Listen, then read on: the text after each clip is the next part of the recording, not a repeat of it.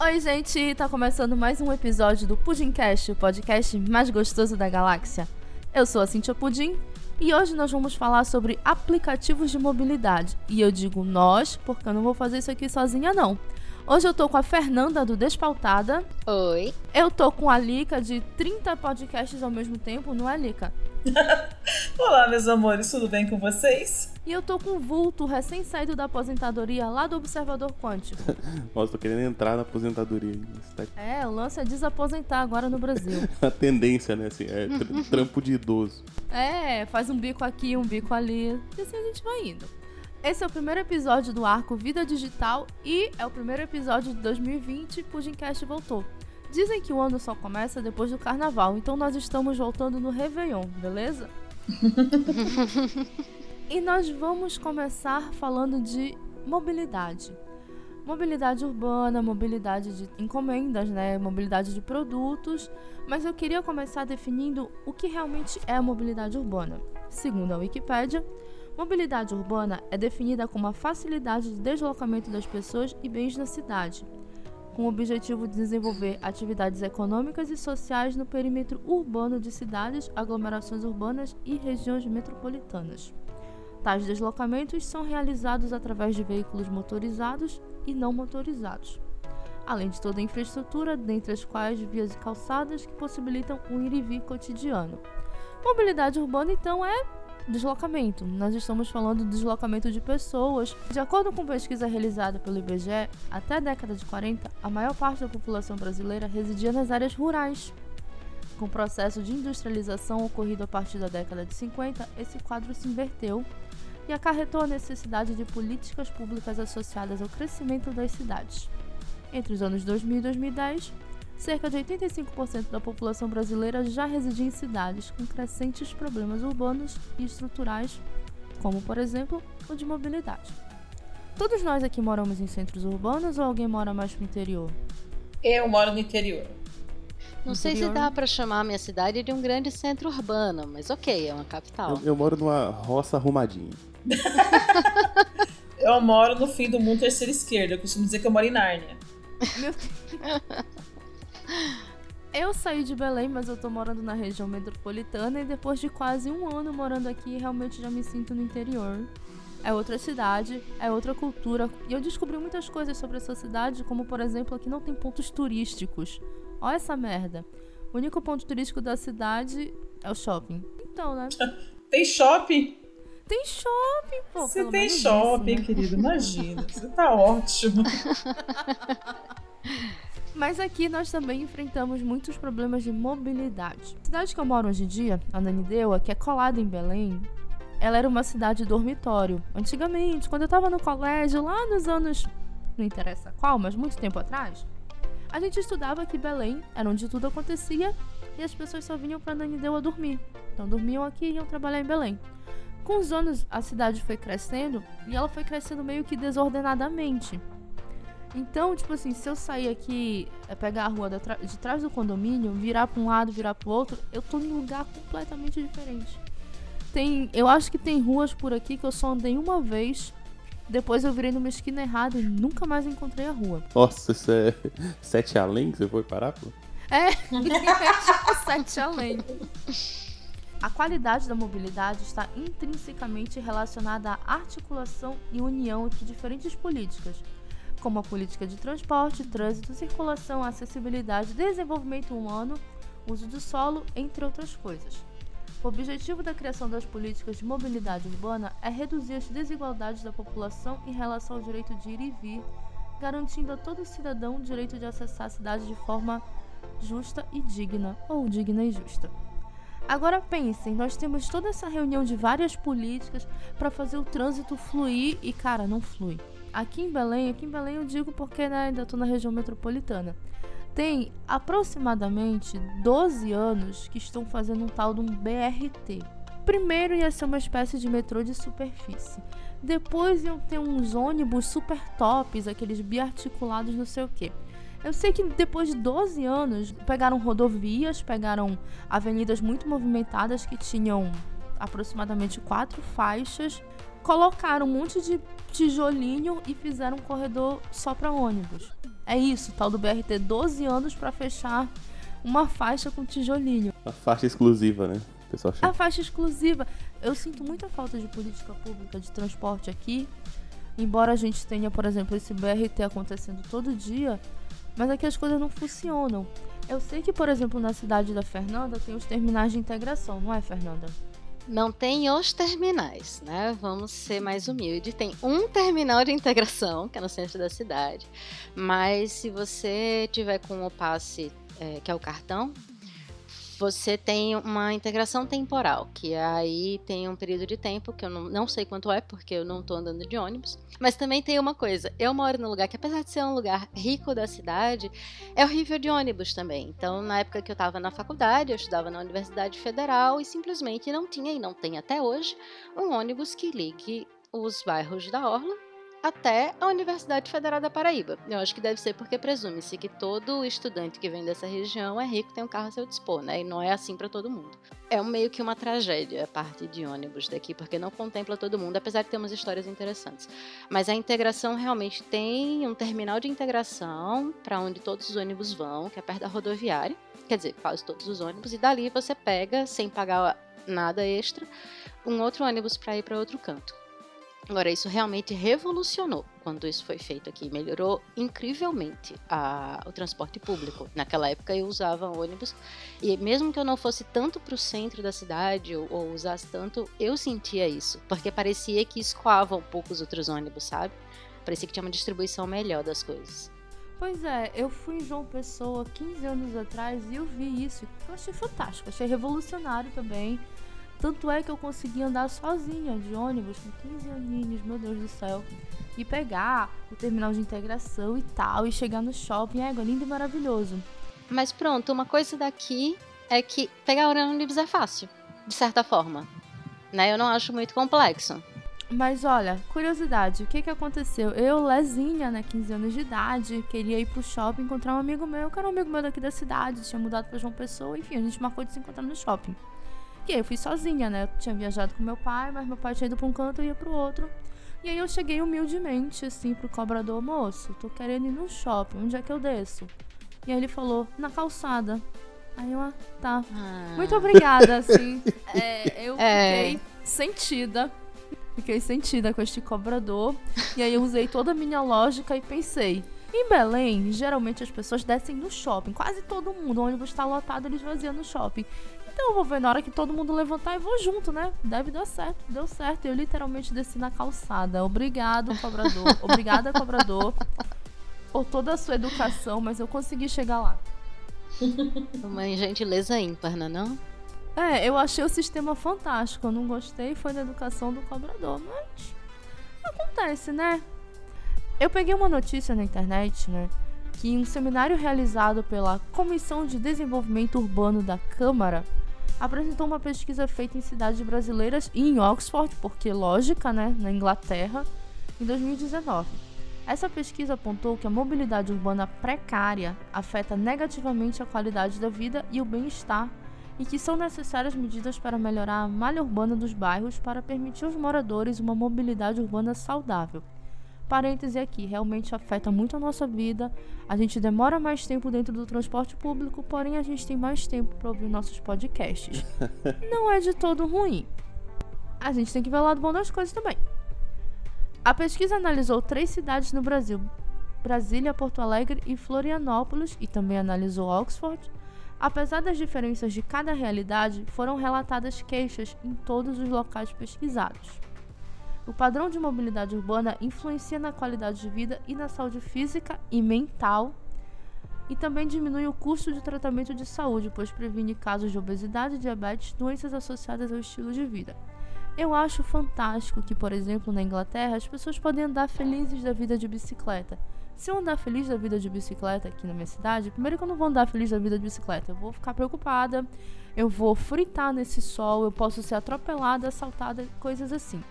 Então, é, infelizmente, é um estilo de vida que eu não consigo adotar aqui. Aqui tá rolando essa tentativa de né, de vez em quando, assim, quando alguém quer um voto, favorecer um pouquinho a vida dos ciclistas. Mas temos o mesmo problema daí que o sol não permite, e na hora que o sol passa a permitir, porque ele se pôs, se torna perigoso andar de bicicleta na cidade. Mas pelo menos teve uma atenção para ciclovias. Nas áreas mais ricas da cidade, em geral, sim, mas teve, né? É, eu percebo um movimento de você fazer essa coisa do transporte individual, né? E ela é interessante geralmente para os centros da cidade. Assim, por exemplo, eu moro na Serra, que é da região metropolitana da Grande Vitória aqui, né? A Vitória é a capital do Espírito Santo. E aí em Vitória tem várias dessas iniciativas, assim, de botar ciclovia, de patinete elétrico, todos esses troços.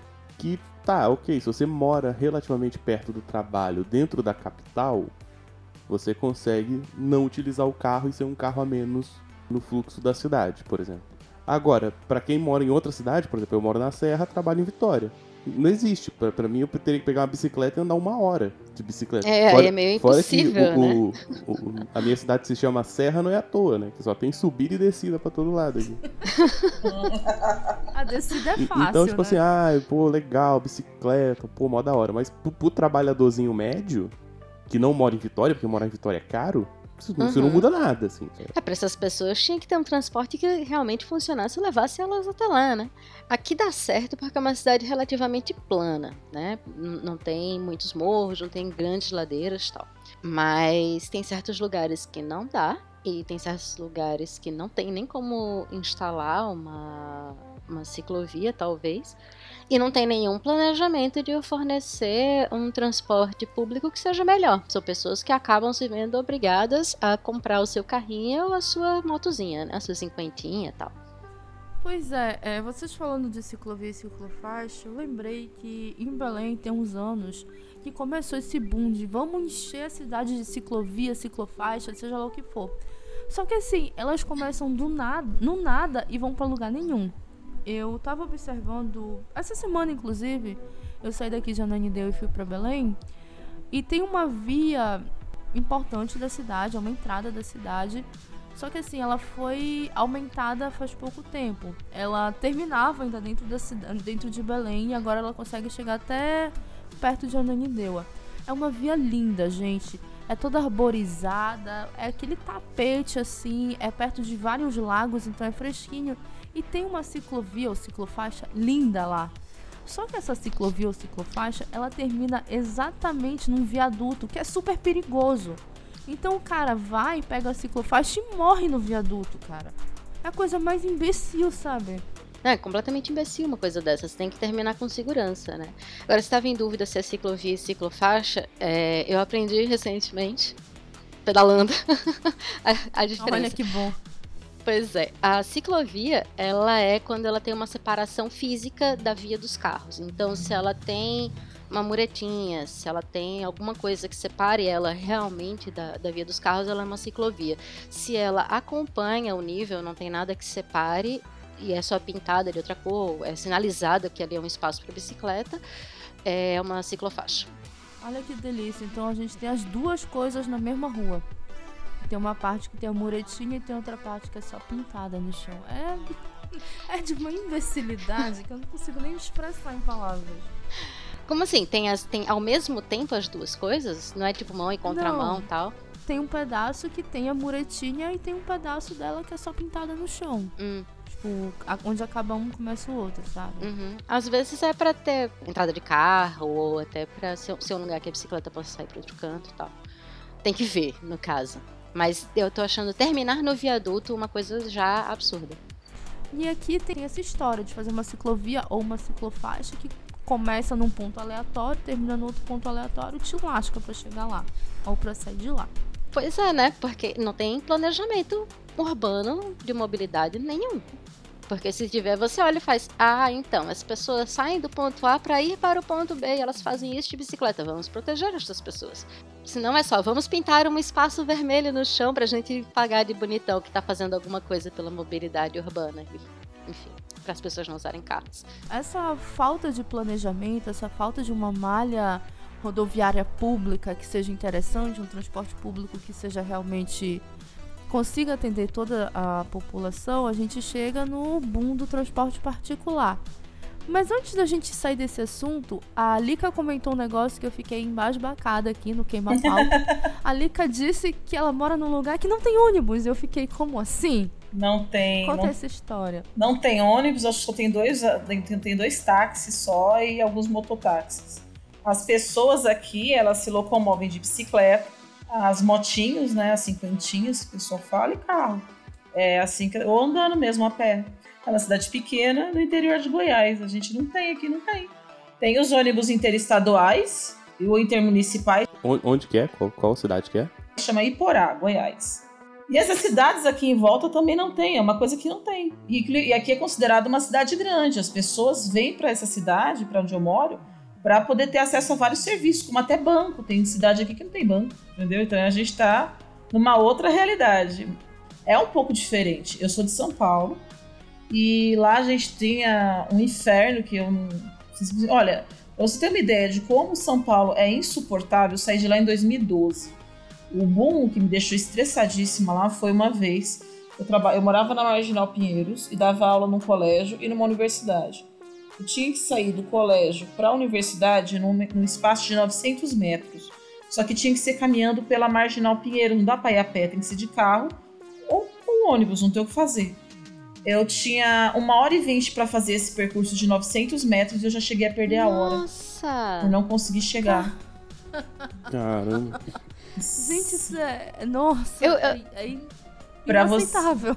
Isso que eu tô falando é insano. Eu adoro morar aqui. Aqui eu consigo sair, eu moro numa ponta da cidade.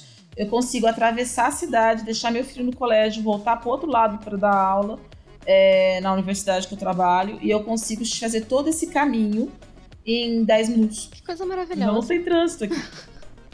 Uma É, tem a delícia. vantagem, né? Sim, Eu já achei é, a, interessante. é a minha escolha. Eu, eu, fiz uma escolha de, por qualidade de vida. Então eu escolhi vir morar numa cidade interiorana mesmo. Né? E, é, e é realmente as pessoas ficam chocadas quando eu digo que não tem. Aqui não tem Uber, aqui não tem nada disso. O que máximo que tem aqui que apareceu e virou febre na cidade é um tuk-tuk.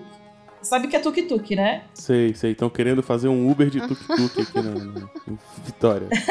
Porque, porque a gente gosta de ser Tuk-tuk é um aí. triciclo. É uma. É, é- é tipo uma motinha, um triciclo, sabe? Assim, é uma motinha. Não sei se é uma motinha que puxa uma carrinho, um carrinho, ou se é um triciclo aquilo. Não sei o que, que é aquilo. Mas ele, ele dirige uma moto e você vai sentado atrás de um banquinho, sabe? Ah, nem. tá. Eu lembrei, eu já, já vi. É um tuk-tuk. Tem um tuk-tuk É, aqui na cidade. Um tuk-tuk só. Tem, pra que mais? O povo não usa. o povo não usa, ele fica passeando à toa, né?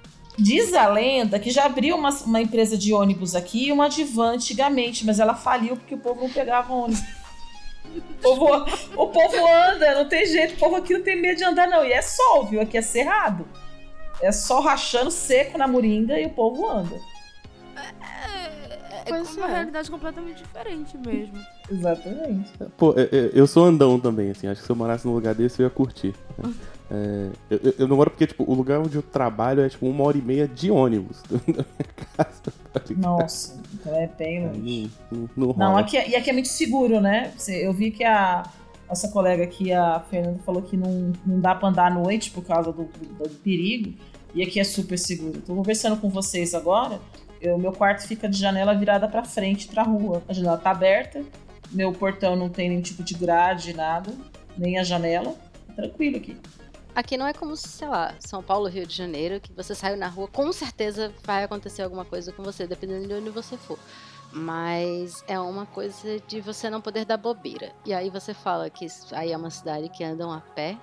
E eu lembrei de um processo que teve aqui de tentativa de revitalizar o centro histórico, justamente para as pessoas ficarem andando nas ruas até mais tarde, porque isso aumentava a segurança da cidade. Foi um debate bem grande, muita gente discordava e concordava, acabou que não foi tão pra frente assim.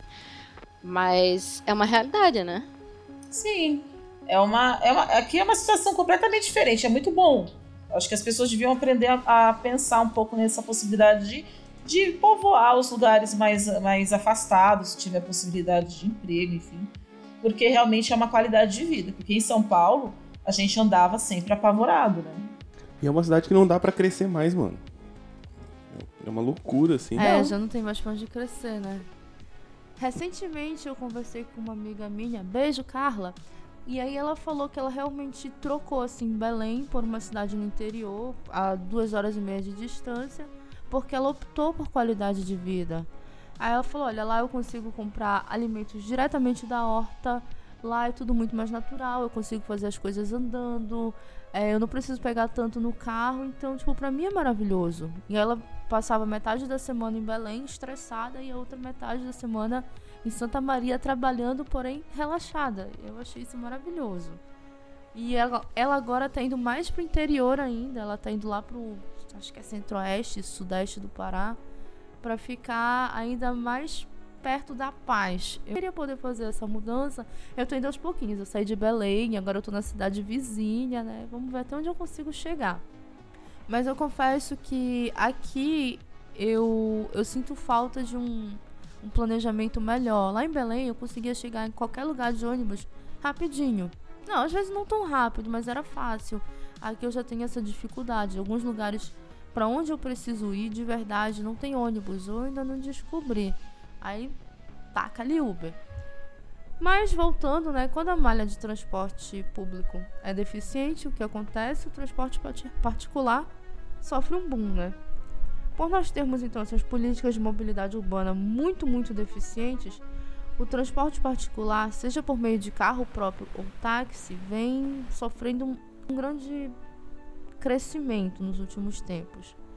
Só que assim, eu citei táxi, mas qual foi a última vez que vocês pegaram táxi ou ouviram falar de alguém que pegou táxi? Vocês conseguem lembrar disso? A pegar táxi? Ah, eu táxi, peguei. táxi mesmo. Táxi, táxi, táxi. Eu peguei faz uns 15 dias, quando eu fui, eu fui até o. Eu tinha que ir até a rodoviária pegar um ônibus e eu não só eu que dirijo aqui em casa. Então o carro ficou na garagem, eu tive que pedir um táxi, porque aqui não tem outra coisa. Tem um táxi, né? Tem dois táxis, na verdade. Não, não vou denegrir a imagem da cidade. Cê, São cê dois. já sabe o nome do taxista, né? Sabe, conhece o taxista por Sim, nome. exatamente. A gente já liga pra ele, ele vem e pega a gente, super tranquilo. Mas eu vou te falar uma coisa: saindo daqui, indo pra Goiânia ou indo pra São Paulo, só aplicativo. A última vez que eu peguei um táxi é. foi em São Paulo, quando eu fui em 2015. Quando eu cheguei do. que eu do, do aeroporto eu fui para a estação de trem, peguei o metrô até a Paulista. Na Paulista eu tinha um lugar para descer, para pegar um táxi até o apartamento. E depois disso foi só aplicativo. E na volta eu não precisei disso.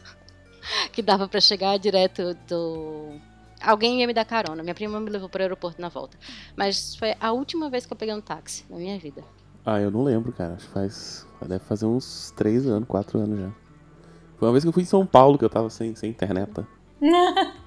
O lance é São Paulo, né? Olha, eu não tenho certeza de quando foi a última vez que eu peguei táxi, mas eu vou jogar que deve fazer 5 anos ou mais. Porque de lá pra cá também foi só aplicativo.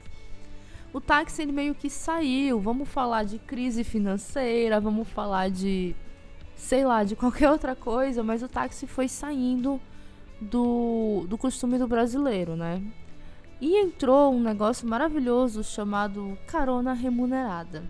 O que é a carona remunerada?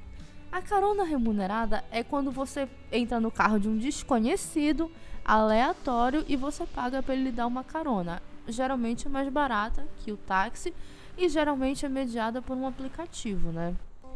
Em alguns países surgiu o e-hailing, que na verdade é quando você pede um táxi através de um dispositivo eletrônico, um celular, né, um smartphone. Mas o e-hailing acabou migrando para carona remunerada. E aí nós temos em 2009 o surgimento da Uber, que creio eu que seja a maior empresa do ramo no mundo inteiro. Em 2009 nós tivemos a Uber, em 2011 nós tivemos o surgimento do Cabify. Em 2012 nós tivemos o unicórnio brasileiro, a 99. Ainda em 2012 nós tivemos o surgimento da Lyft, que foi derivada de uma empresa de caronas solidárias que foi criada em 2007, a mãe de todas. E nós tivemos o InDriver em 2013. Então, só aqui nós temos cinco aplicativos diferentes, que são aplicativos grandes, que tem pelo menos no Brasil e em outros lugares. O Cabify e o Lyft, se eu não me engano, são serviços mais assim VIPs. Então só grandes centros urbanos têm, não chega nem perto de Belém. E o Lyft, se não me falha a memória, ele só existe na Europa. Mas esses aplicativos vêm ganhando cada vez mais espaço na nossa vida e com diferentes funções. Agora a gente tem, além de, por exemplo, o Uber, nós temos o Uber Eats, né? Nós temos o. Não, o iFood não, porque o iFood ele só transporta realmente comida. Eles são de transporte, mas algum deles, alguns deles também oferecem opções sustentáveis, como trajetos a pé e de bicicleta. Inclusive, alguns deles até facilitam que você alugue uma bicicleta. Mas aí, pô, você já vai estar tá pagando para andar de bicicleta, também já está começando a ficar complicado, né? Ou, sei lá, vai ver que te levam no varão da bicicleta e tu paga algum valor diferente. Não sei, nunca peguei um desses.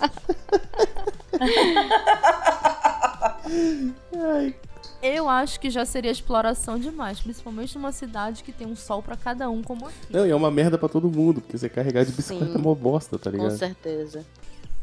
Verdade. E, e carregar os outros de bicicleta também é puto trampo corno. trampo corno. A minha mãe não dirige mais, já é uma senhora, né? E a gente é da Zona Leste de São Paulo, um lugar muito pobre, enfim. A gente é, ter acesso a um táxi é uma coisa que eu só fui andar de táxi quando eu era adulta, uma situação difícil de médico, sabe? Assim, uma coisa cara. Era uma coisa muito elitista. Tanto que tem uma, teve uma reportagem, uma vez, o representante dos, é, do Sindicato dos Taxistas de São Paulo disse que pobre não tinha que andar de táxi. Assim como empregada não tem que andar de avião e ir pra Disney, não é? Pois é, eles resolveram dizer é, essa questão de que pobre não tem que andar de táxi, né? E aí eu lembro, assim, uma coisa interessante que, que esse, essa difusão, vou falar de São Paulo, que é a realidade que eu tenho ali, que eu vou ver minha família sempre, é, essa difusão de aplicativos, essa difusão de, de concorrência, permitiu que as pessoas pudessem ter o direito de andar de, de mais com esse transporte individual. Eu sei que não é uma política pública, mas que você permitiu um conforto, por exemplo, né? Que a minha mãe, quando vai sair, eu mando dinheirinho para ela e quando ela precisa ir no centro fazer alguma coisa, ela não precisa mais pegar ônibus, ela não precisa mais ir a pé, já, já tem 70 e poucos anos. Ela vai de táxi, ela vai de táxi, ela vai de aplicativo. Ela vê qual que tá mais barato, ela entra no, no site, vê o caminho, vê o que tá mais barato naquele dia e pega o aplicativinho dela, entendeu? E você consegue fazer o pagamento pelo PicPay, por exemplo, esses aplicativos de que eu faço transferência, ela paga no próprio aplicativo. E ela ainda é mais esperta que eu, que só sei usar Uber. Eu morro de medo de 99, porque eu vi umas histórias assim que eu fiquei passada. Mas eu vi umas histórias do InDriver, então, que eu preciso contar para vocês depois.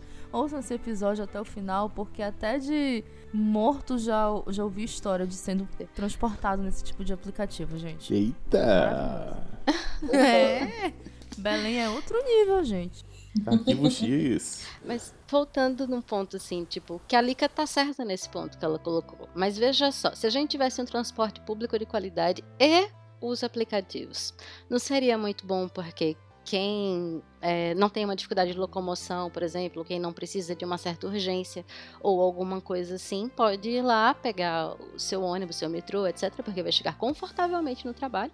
E uma pessoa, uma idosa, tal, como tem aqui a mãe da a mãe da minha tia, que no caso não é de sangue, ela nunca teve carro e ela usava muito o táxi, ela tinha o táxi amigo dela. Ela ligava pro táxi, ele ia, levava ela pro supermercado e trazia as compras. De resto, ela andava de ônibus, porque ela morava num lugar que tinha bastante ônibus.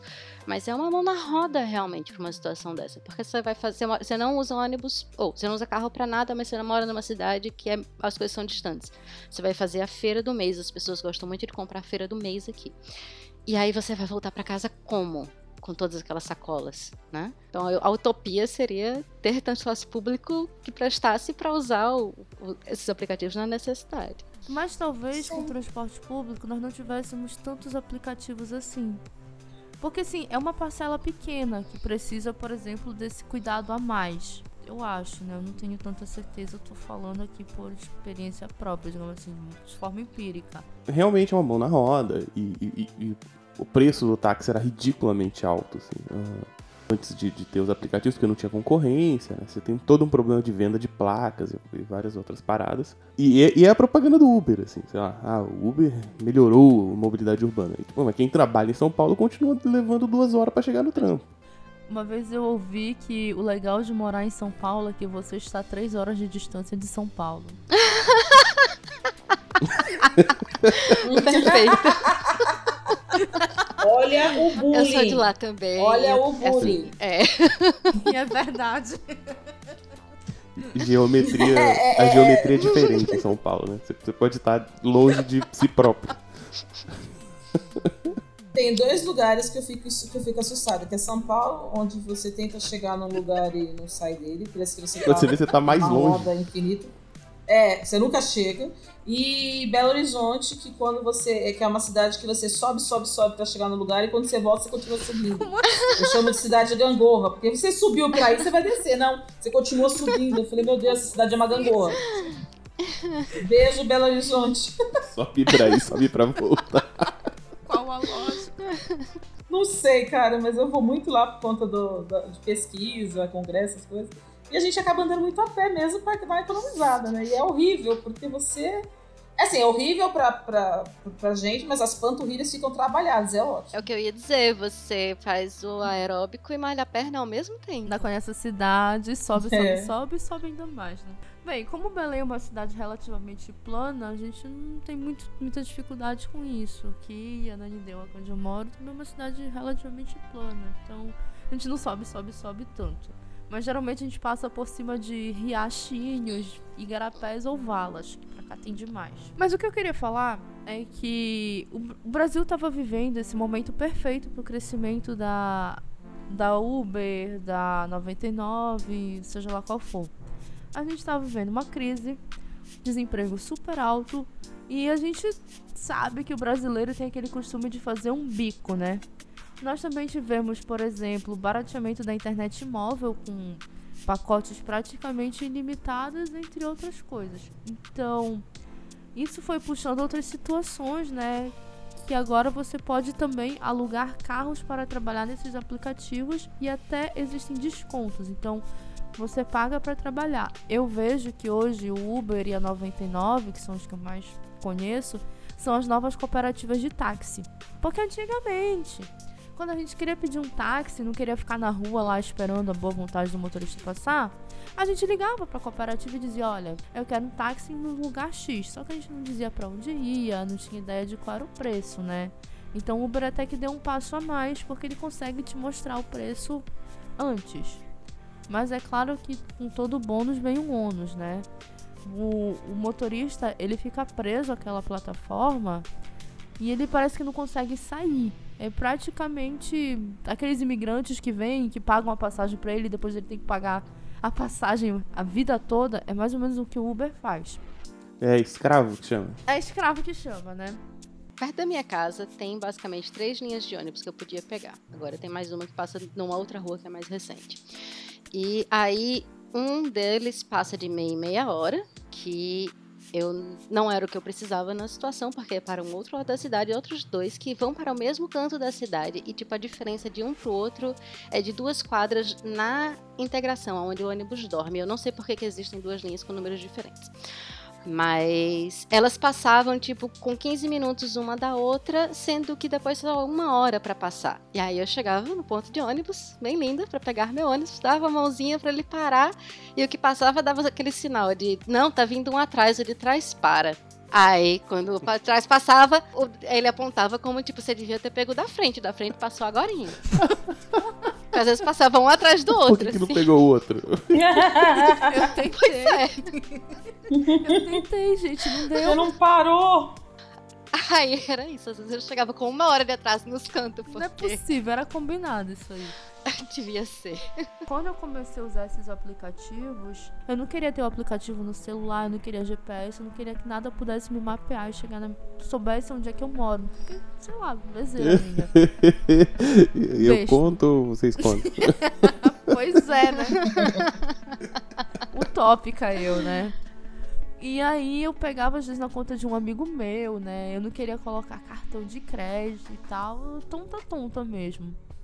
Só que aí, nessa palhaçada de eu não querer ter uma conta minha, uma vez eu peguei um Uber, eu tava voltando de um bar com, com outro amigo meu.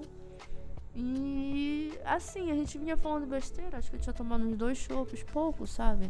Mas eu vinha falando um monte de besteira com meu amigo, palhaçada. E ele desceu na casa dele e eu continuei sozinha no Uber. E aí, quando ele desceu, o Uber começou a querer puxar papo comigo. Super simpática sempre, né? Com, comecei a conversar. Até uma hora que ele falou assim: Ah, deixa eu te olhar. E virou para trás. Meu amigo, nessa hora eu gelei. Eu não sabia o que fazer. Aí eu comecei a pensar, tá vendo? Toda aquela minha paranoia de não querer que os Ubers soubessem onde eu moro, tá aí. Agora o cara tá querendo me olhar e sabe onde eu moro. Pronto. Desci do Uber paranoica, só que eu não sabia o que fazer. Tipo, eu não tinha como reclamar porque não tava na minha conta, né? Eu não tinha uma conta no Uber. Eu não sabia falar pro meu amigo o que que eu faço, o que que eu faço, vamos reclamar e tal. Fiquei na minha. Quando eu criei minha conta, eu cheguei a ter alguns problemas. Se vocês olharem o Twitter, dia sim, dia não, eu tô reclamando da Uber, mas continuo usando porque esse cara é de pau. Eu não tive mais esse tipo de problema. Mas eu vi uma galera, eu peguei uns prints no Twitter que falam de umas paradas assim que, porra, égua dá nojo. Inclusive, se vocês tiverem ouvido esse episódio no lançamento ou perto do lançamento, vocês devem lembrar ou ter visto o vídeo da garota de 17 anos, né? Que gravou no Uber. Vocês chegaram a ver? Eu não cheguei a ver o vídeo, fiquei sabendo, mas acabei não. É, não eu não vi o vídeo em si também, uhum. porque eu vi toda a história ao redor. E aí eu fiz, eu já sei tudo o que aconteceu, eu não preciso passar por isso de ver esse vídeo. Eu não tinha visto tanto a história ao redor. Eu vi algumas pessoas comentando, aí eu assisti o vídeo, né? Ela mostra ele falando algumas imbecilidades, assim. E a gente pensa, porra, cara, o que, que a Uber vai fazer com isso? Ela vai suspender o cara da plataforma. Pronto. Por quê? Porque ele não é funcionário. Ela não tem por que fazer algo a mais. Não, nem pode. Vai tirar um vínculo que o cara pois já é. não tem. Pois é, né? eu vou. Agora você não é mais contratado meu. Foi, aí, mas era antes porque não tinha direito, né? Pois é. Mas cabe, cabe o devido processo legal também. Não, Deveria, não né? É. Porque de qualquer jeito ele tá representando a empresa ali. Não é só o fato de, claro, eu acho que ele tem que responder criminalmente, porque é assédio de menor e tudo mais. Mas eu acho que também caberia um processo da Uber contra ele porque ele estava representando a empresa. Né? Concordo. Vocês usam muito, além da Cíntia? Cíntia já falou que usa bastante. Eu não uso tanto. Eu tenho a vantagem de poder usar o carro. E eu acabo usando mais se vou sair para beber. Ou vamos todos sair para beber e ninguém quer dirigir. Porque se alguém tem né, no seu coração de ser o motorista da rodada, a gente vai de carro mesmo. Mas acaba sendo mais desse ah, jeito, assim. Não é muito é, comum, né? Mas acaba sendo mais desse jeito, assim. Quando não, não acontece de dizer, ah, não, vamos para um canto perto que a gente possa ir a pé, porque não precisamos usar o Uber, etc. Mas eu já usei bem mais. E eu acho que foi um processo de conscientização, assim, de olhar e dizer, pô, vamos fazer umas coisas aqui que não precise de Uber, ou então vamos não sair porque não temos dinheiro, tem essa parte também. E teve uma época em que a gente tava pedalando para fazer as coisas. Então deu para se acostumar assim, com, com outras modalidades. E agora que eu tô com o pé quebrado, eu não tenho alternativa. Ou é de carro ou não tem como sair. Menina, seu pé quebrado tá pra fazer aniversário. Tá, em compensação, também, né? tá me dando tanta, é, tantos insights sobre a acessibilidade da cidade que você não tem noção. É, teve, teve, um, teve um episódio daquele Papo Acessível. E eles estavam falando justamente isso, assim, às vezes não é sobre você ter uma, uma, um problema de mobilidade, você pode estar com um problema de mobilidade, né? Que é muito isso, assim, tipo, você só vai perceber quando, tipo assim, ah, eu não, não tenho uma deficiência, de fato, uma... Mas eu posso tá, tá, passando por uma doença e tem que usar uma cadeira de roda. É.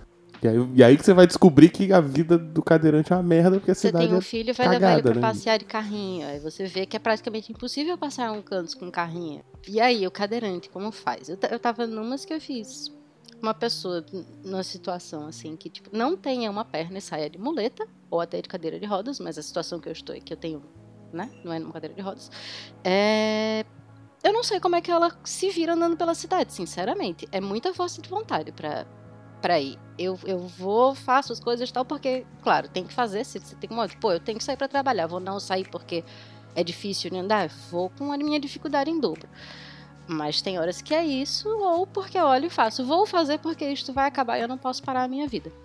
Agora, quem não, quem não, não vai, você nunca vai ajeitar a cidade para as pessoas, sabe? Você nunca vai fazer uma calçada que que não seja inclinada, pelo amor de Deus, que a gente não nota que ela está inclinada, a gente só nota quando ela está inclinada, quando precisa de um extra para andar.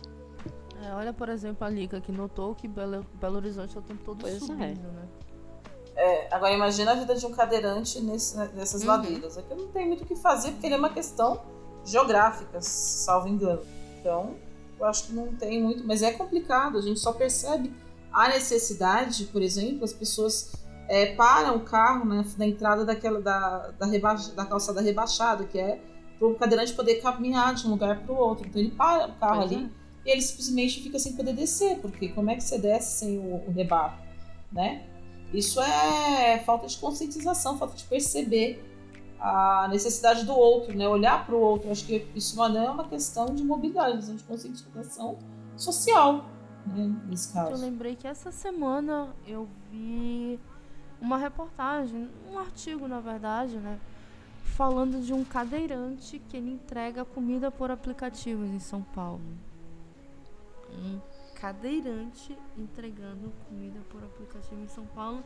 E eu fiquei, gente, não é possível. É, assim, abriram as portas de uma realidade paralela e a gente passou por essa porta. Porque o cara já tem a dificuldade de mobilidade, de acessibilidade, perdão, que já é uma merda.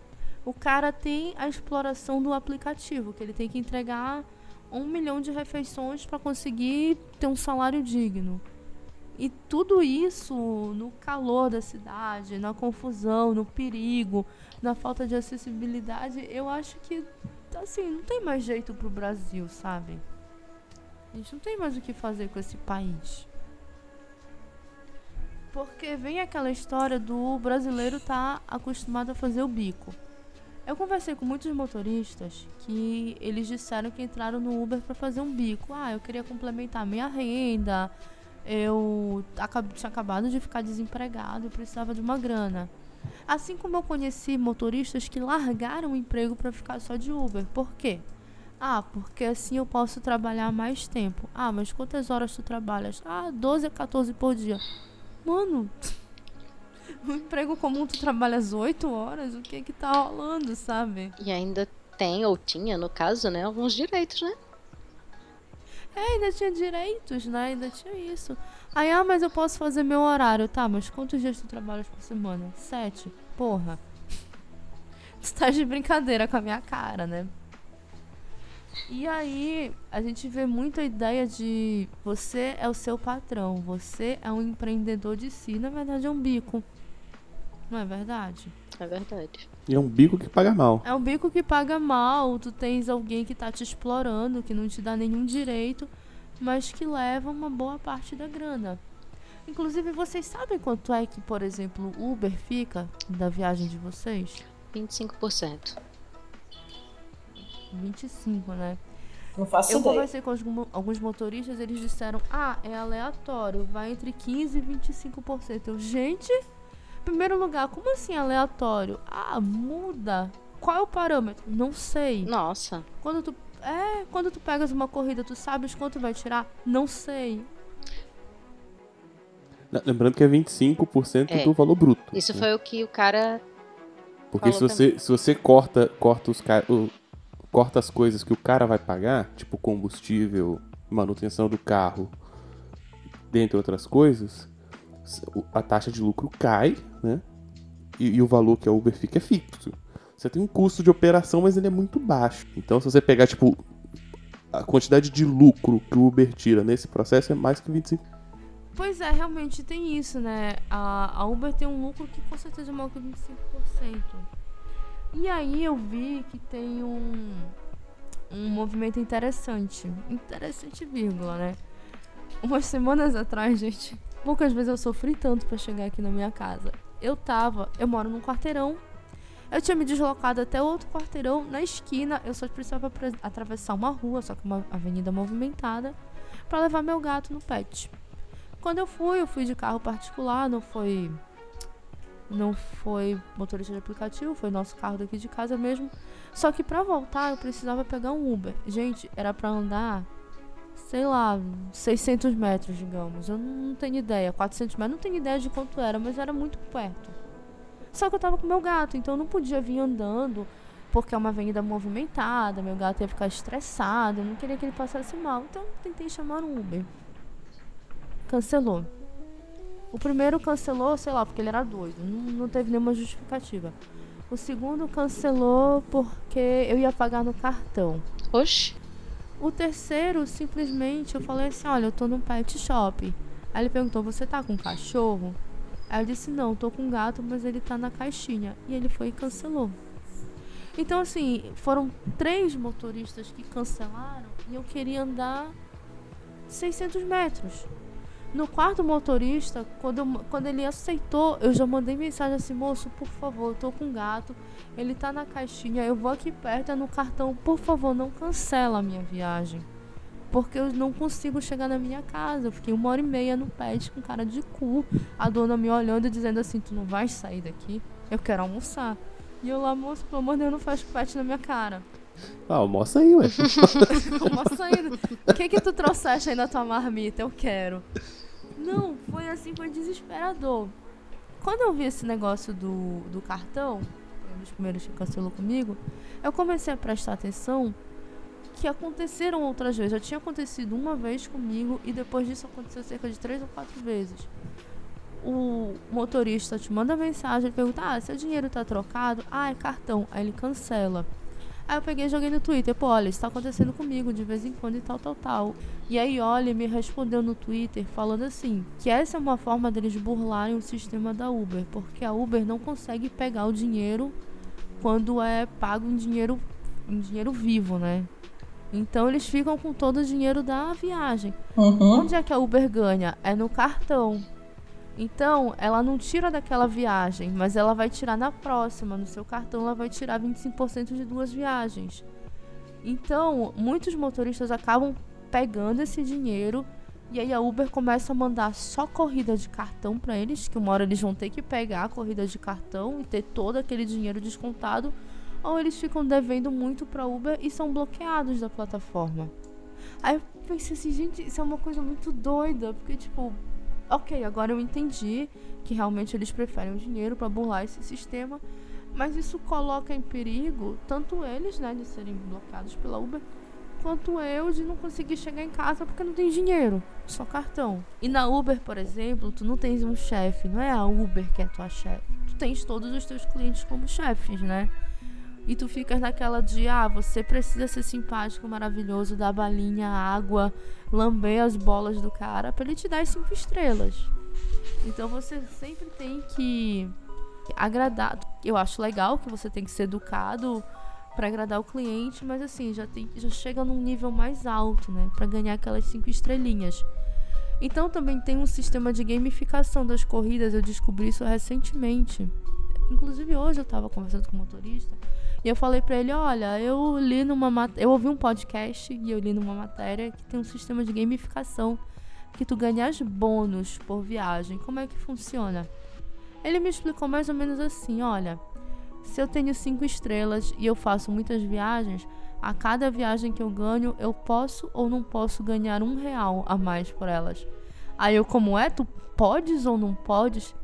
Aí ele é, eu não sei bem como é que funciona o sistema, mas tipo, quando tu tens, digamos, duas mil viagens e tu sempre ganha, e tu ganhas muitas estrelinhas, podes ganhar um real a mais pelas viagens. Aí, gente, mas isso nem faz sentido, porque, tipo, tu não tens como ter certeza que tu estás ganhando. Não, tal, por... Talvez tenha, mas o cara não tenha sacado o rolê ainda. Esse que é o problema, nunca fica tudo muito claro. É, isso é bem comum. Não dá para ficar culpando o usuário também, gente. É, ah, eu sei que, que o iFood e o Uber tem um monte de problema, mas quando aparece para mim uma promoção que eu vou poder pedir um X-Tudo a dois reais, eu peço, bicho. Eu sou pobre, eu sou um fudido, mano. Entendeu? Você pega as, as empresas. Empresa faz um monte de merda. Né? As empresas fazem um monte de merda. O, o, o, poder público não faz nada. Vai jogar culpa em mim, que sou fudido? Vou aproveitar a promoção mesmo. Não, claro, é. Sim, totalmente. a promoção é quando vale a pena. Eu acho que o ponto, gente, todo é a questão da pessoa ter a liberdade de escolha do que ela tá fazendo ou não. Porque muitas vezes o pobre não tem essa liberdade de escolha. Eu vi uma. uma não tem muita coisa a ver, mas é só para dar um exemplo. É, lançaram uma lei agora em São Paulo, eu espero que não entre, que não pegue, alguma coisa assim, que proibiram qualquer tipo de produto plástico para ser vendido nos comércios de São Paulo. Isso inclui tudo, inclusive os não pode mais.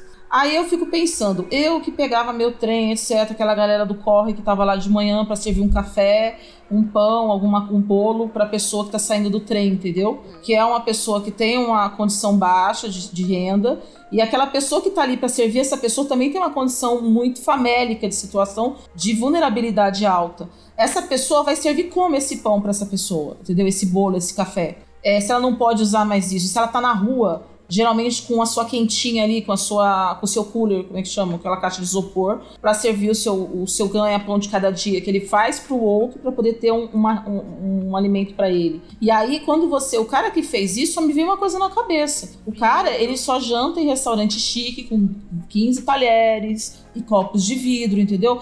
Porque qual é o tipo de. Porque o pobre não vai ter mais uma condição de higiene numa situação dessa. Então, muitas coisas são pensadas e não pensam na questão do, da pessoa que está dando socorro. Eu, eu, concordo com todas essas questões que, te, que tem mesmo essa exploração, mas eles simplesmente podem começar a pensar numa outra coisa que não seja essa empresa que está é, achacando eles. Tanto que agora, muitos deles, pelo menos em São Paulo, já conversei com alguns, é, tem até um primo meu que faz, eles acabam se linkando a vários aplicativos e eles acabam usando o que naquele dia tá mais em conta para eles. Entendeu? Eles, eles preferem, a pessoa quando pede algum vídeo, ele fala, você cancela e pede por aqui. Porque por aqui eu posso pegar para você, eu posso levar você aqui para mim vai ser melhor. E a gente faz tranquilo. Sabe? O que não pode é a pessoa não trabalhar. Porque aí as pessoas não trabalham e aí não passam fome, passam necessidade. E eu sei disso porque, né, eu, por exemplo, fui é, vendedora, é, digamos assim, de produtos alternativos em transporte público. Gostaram do nome? Você quer saber o que, é isso? Ambulante. O que, que tu vendias? Fiquei interessada. Ah, eu, salgadinho e refrigerante. Ai, adoro, meu Deus. É, eu vendia, sabe como é? Eu até lembro como é que eu falava. Brahma Kaiser, Coca, Fanta, açúcar e água. Nossa, tinha até uma musiquinha. tinha. Eu andava no trem. Eu andava no trem, segurando, vendendo, pra, sabe, indo pra faculdade, eu levava, vendia o que não vendia lá, vendia na faculdade. E depois o que não vendia, levava de volta e vendia na volta. Então, assim, eu sempre levava, trabalhava de dia, depois levava, ia pra faculdade à noite, o que sobra, se sobrasse alguma coisa, eu voltei o dia na volta. Vendia salgadinho, vendia refrigerante, água, cerveja, essas coisas assim. Então, e a gente perdia às vezes as coisas porque a polícia vinha e tirava da gente. E eu vou dizer uma coisa para vocês. Por isso que eu sou anarquista. Eu acho que o Estado não tem que resolver bosta nenhuma, desculpa a expressão, mas é isso. Porque o Estado, ele só o Estado decide o que é legal e o que é ilegal. O que é legal? O que tudo aquilo que eu posso tirar um pedaço de você. O que é ilegal? Aquilo que eu não consigo tirar um pedaço de você. Então, por que, que o ambulante é ilegal? Ele não é porque ele vai fazer mal para a saúde pública da população. Você pedir para o ambulante comer o que ele está fazendo, ele come. Salvo raras exceções. É, ainda mais se você vai vendendo coisa fechada. Mas assim, por que, que o Estado não deixa o ambulante trabalhar? Porque o ambulante não recolhe imposto. Entendeu? Então, se ele não pode roubar um pedaço do que você tem, ele não vai deixar você fazer. É isso. Só para deixar esse ponto, que eu estava ouvindo vocês falando sobre isso. Vou dar um ponto aqui da galera. Eu não tô mais nessa situação, graças a Deus estudei, corri muito atrás, porque ninguém correu por mim né? Ninguém se importou. E hoje em dia eu não tô mais nessa situação e graças a Deus pude ajudar minha família.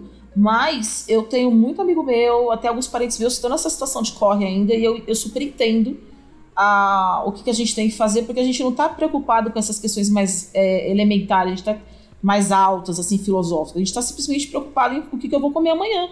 Uhum. É tudo muito mais simples, entendeu? Acho que você tentar entender isso. Só, só esse ponto. Eu sou super a favor desse tipo de coisa, de verdade. E aqui em Belém, acontecem umas paradas muito. Eu falo aqui em Belém como. Enfim, vocês entendem. Aqui na região, aparecem umas paradas muito sinistras. Por exemplo, eu já peguei ônibus que tinha uma banda dentro. Eu já peguei ônibus que eu tive uma aula de história. Era um professor que, enfim, estava desempregado e tal. Eu já peguei ônibus que eu tive uma aula de computação dentro do ônibus, ambulante, também professor desempregado e tal. Eram umas coisas muito loucas, sabe? Eu acho isso bacana, eu acho que até enriquece o transporte público. Mas o Estado vem e fode tudo, né? A Uber, inclusive, rolou uma rolaram umas tretas um tempo atrás porque algumas prefeituras, alguns governos queriam regularizar, digamos assim, a Uber. E aí o que, que a Uber fez? Ela começou a falar que se tivesse isso, você pagaria muito mais no Uber, porque ia ter imposto, porque isso, porque aquilo, não sei o que e tal. E não é bem assim. Mas eu ouvi vários motoristas dizendo assim: ah, porque se a prefeitura entrar, eu vou ter que pagar mais, eu vou receber menos. Mas eu não lembro da Uber ter dito: olha, os, vai aumentar o valor. Ela dizia assim: você vai pagar mais. Mas não dizia exatamente como, quanto, o que teria que pagar, de que forma seriam pagos esses impostos, seriam por viagem, por pessoa, sairia da Uber. Então, tipo, a comunicação da empresa ela é toda feita para você achar que ela é legal, tudo é bacana. Você é um empreendedor, você tá aqui ajudando o outro, você tá dando uma carona remunerada e não é assim. Por um lado, é verdade. Ah, exato. Que veja. Não, não, é verdade no seguinte ponto. Se você taxa os caras, eles vão aumentar o preço para manter a margem de lucro. Eles vão repassar, exatamente. E o preço vai aumentar. Nessa parte, não, é mentira. Agora, o que eles não dizem é, eles poderiam reduzir a margem de lucro e manter o preço. Mas, é, não vão baixar a margem de lucro. Essa parte eles não vão falar. Eles não vão fazer isso. Vai aumentar Esquece. porque eu quero aumentar. É, A Uber não vai fazer É isso. isso. Gente, a Uber não vai baixar a margem de lucro. Se fosse o cara dono do próprio carro, não ia baixar a margem de lucro. Se fosse uma padaria, não ia baixar a margem de lucro, você entende? Eles já trabalham com margens de lucros pequenas, senão você não consegue ter essa concorrência. Se você baixa mais a margem de lucro para poder levar esse fatia pro outro, não vai rolar, entendeu? Não, não, não acontece. A gente, a gente trabalha sempre Sim. por isso que quando a gente vende as coisas no trem, a gente vende mais barato, porque a gente não tem, não paga imposto. Então a gente não paga. E vocês pagam mais barato porque a gente também não paga imposto. Por isso o o Estado não gosta da gente, porque a gente simplesmente. Por que, que você acha que você não pode. Agora ficaram bravos lá quando deixaram abrir a portinha sem precisar muita coisa. As pessoas que vendem as coisas em casa, hoje em dia o WhatsApp ele tem se feito um papel incrível sobre isso. Até os grupos no Facebook de venda na cidade, não sei se vocês têm aí. Aquela senhora que faz aquele bolo e vende dentro da casa dela e lá vai entregar pra você aquele bolo confeitado, aquele, aquela, aquela jantinha, aquela uma comida, alguma coisa. Aquela pessoa não tá pagando imposto. Por que, que você acha então que por que, que você acha que ela não pode continuar trabalhando e pode ser denunciada e fechada pela vigilância sanitária? Porque eles estão preocupados com a sua condição de higiene? Não, é porque ela não recolhe imposto, simples assim. Só que essa pessoa vende mais barato pra você simplesmente porque o governo não toma metade dela. É isso. É simples assim. Eu falei pra algumas pessoas, alguns amigos meus de fora de Belém, e eles não conheciam essa experiência. É o seguinte, aqui no meu condomínio são 10 blocos. São 400 apartamentos, então é meio quase uma cidadezinha, né? E muitas pessoas aqui cozinham pra fora, fazem vendas, vendem comida, vendem lanche, vendem bolo, vendem o que, o que elas puderem vender. Então, depois- quando eu me, primeiro que quando depois que eu me mudei pra cá, eu já ganhei 10 quilos. O bolo é muito barato, gente. É horrível, é- não é que seja ho- horrível o bolo, ele é uma delícia, só que acaba com o teu corpo, né? Enfim. Então, já passou assim dias que eu não cozinhei nada, eu só fiz tipo o meu café da manhã, eu pedi o almoço, eu pedi o jantar, eu pedi um bolo pra lanchar, porque tudo se vende aqui. Tudo, absolutamente tudo. Tem quatro grupos só de venda de produto, serviço. Então, pra mim é muito comum e é muito mais fácil pedir, por exemplo, no grupo que eu vou pagar 12 reais por um churrasquinho do que pedir por um iFood que eu vou pagar 12 reais só de taxa. A experiência aqui durante a gravação. Como quando eu pedi já era muito tarde, o lugar, o apartamento que eu ia pedir o churrasquinho já tinha encerrado os pedidos. Eu ia pagar 12 reais por um churrasquinho misto com arroz, farofa e tal. Mas tá caro, hein, bicho? 12 reais por. Não, é quase uma refeição. Eu já pedi antes, é bem bom. E aí eu tive que correr pro que tinha no iFood. Habibs. Uhum. 8,90 só de taxa de entrega. Nossa, mano. 8,90 eu conseguiria comprar um combo de lanche daqui. Na verdade, com 7 reais, o combo vem cappuccino, bolo, pão de queijo e um biscoito. Ou então um cappuccino, um sanduíche, um pedaço de bolo e um docinho. 7 reais. E olha que legal, eu tô ajudando um pequeno comerciante. Não, concordo, concordo. É, é, aqui eu tô no momento onde o iFood tá com as coisas muito baratas, assim. É, eu consigo às vezes pegar, tipo, uma taxa zero de, de entrega, sei lá como é que eles pagam os entregadores. pois é. é e, e, e, com as promoções. Assim, Exatamente. Assim, igual comentei mais cedo. Assim. Exatamente. Mas eu pago, tipo, dois reais num X-Tudo. Eu tava conversando com algumas pessoas que eu já fui estudando pra pauta. Eles não deixam de pagar as pessoas. Eles simplesmente têm dinheiro suficiente para terem prejuízo por um tempo com algumas coisas. É um prejuízo que já tá calculado, que tem outras coisas que já cobriram. Então ele vai lá que é para criar justamente esse vício na gente de abrir o celular e pedir o iFood, não sei o que, pedir o Uber. Eu desinstalei o iFood para não ter o aplicativo, porque era tentação muito grande, e coloquei o Uber Lead, que acho que também me tenta menos. Mas era o tempo todo. E aí eu fiquei muito acostumada. E aí chegou o ponto em que acabou isso que está acontecendo aí, que é maravilhoso, porque subiu o preço de tudo e agora também. É... Oh meu Deus, seis reais de entrega está muito barato, vou pedir. É, agora não tá não. Não, seis reais de entrega eu não, não, não, não peço. Não peço. É, mas tem, tem, um, tem, um, tem um, um, processo interessante que eu percebo que as pessoas, vários amigos meus, eles têm esse, feeling assim de ah, vi, achei hum. barato, comprei, assim, né? E aí eu não sei se é porque eu ando muito, que eu, eu realmente conheço os preços das coisas ao redor da minha casa, assim. Eu realmente só compro se estiver muito barato. É, do, do, dois reais não dá pra não comprar, tá ligado? Tá nem com fome, tá nem com Eu nem tô com fome, né? É, mas agora assim, sei lá, aparecer, ah, sei lá, um, um X alguma coisa com preço normal e taxa de entrega dois reais. Eu não vou uhum. comprar, eu levanto e vou lá. Sim. pois é. Mas é, mas eu, mas eu tenho esse costume assim de, de andar a pé pelo bairro, de conhecer o bairro. Aqui está começando a ser mais possível agora. Pois é, eu confesso que eu fiz poucas vezes isso. Aqui, aqui onde eu moro, eu fiz poucas vezes isso, mas todas as vezes que eu fiz, eu encontrei coisas legais. Por exemplo, eu descobri que tem uma quitanda a poucos metros do, do meu condomínio. Então, de vez em quando eu desço, vou lá, pego algumas coisas bem fresquinhas e, e faço e cozinho aqui em casa. Tipo, pego às vezes um, uma água de coco, eu não trago nem o coco, eu trago só água de coco, eu levo uma garrafinha, ele já coloca pra mim, maravilhoso. Às vezes ele deixa o coco gelado, olha. Aí eu já bato água de coco com uma fruta que eu acabei de comprar lá, faço um suquinho. É, me sinto maravilhosa. Não, água de coco é demais, mano. Água de coco é tá sensacional. É uma das poucas coisas que eu compro no PicPay. Os caras os cara de, os cara de água de coco, tudo eu passei da PicPay. água de coco? Ah, uma coisa que eu esqueci de, de, de comentar, né? Eu falei assim, ah, eu, eu, ando a pé pelo bairro, assim, que, que é aquelas coisas que você não percebe. Que é um pouco o privilégio de ser homem também, né? Tem isso, né? Tava falando aqui depois que eu me toquei. Aqui eu comecei a poder fazer isso porque é, fizeram finalmente uma praça que existia o projeto há mil anos, fizeram essas praças e aí uma delas fica no meio do caminho da minha rua para uma rua que tem um empresarial que tem um monte de lanchonetezinha, um monte de coisa assim.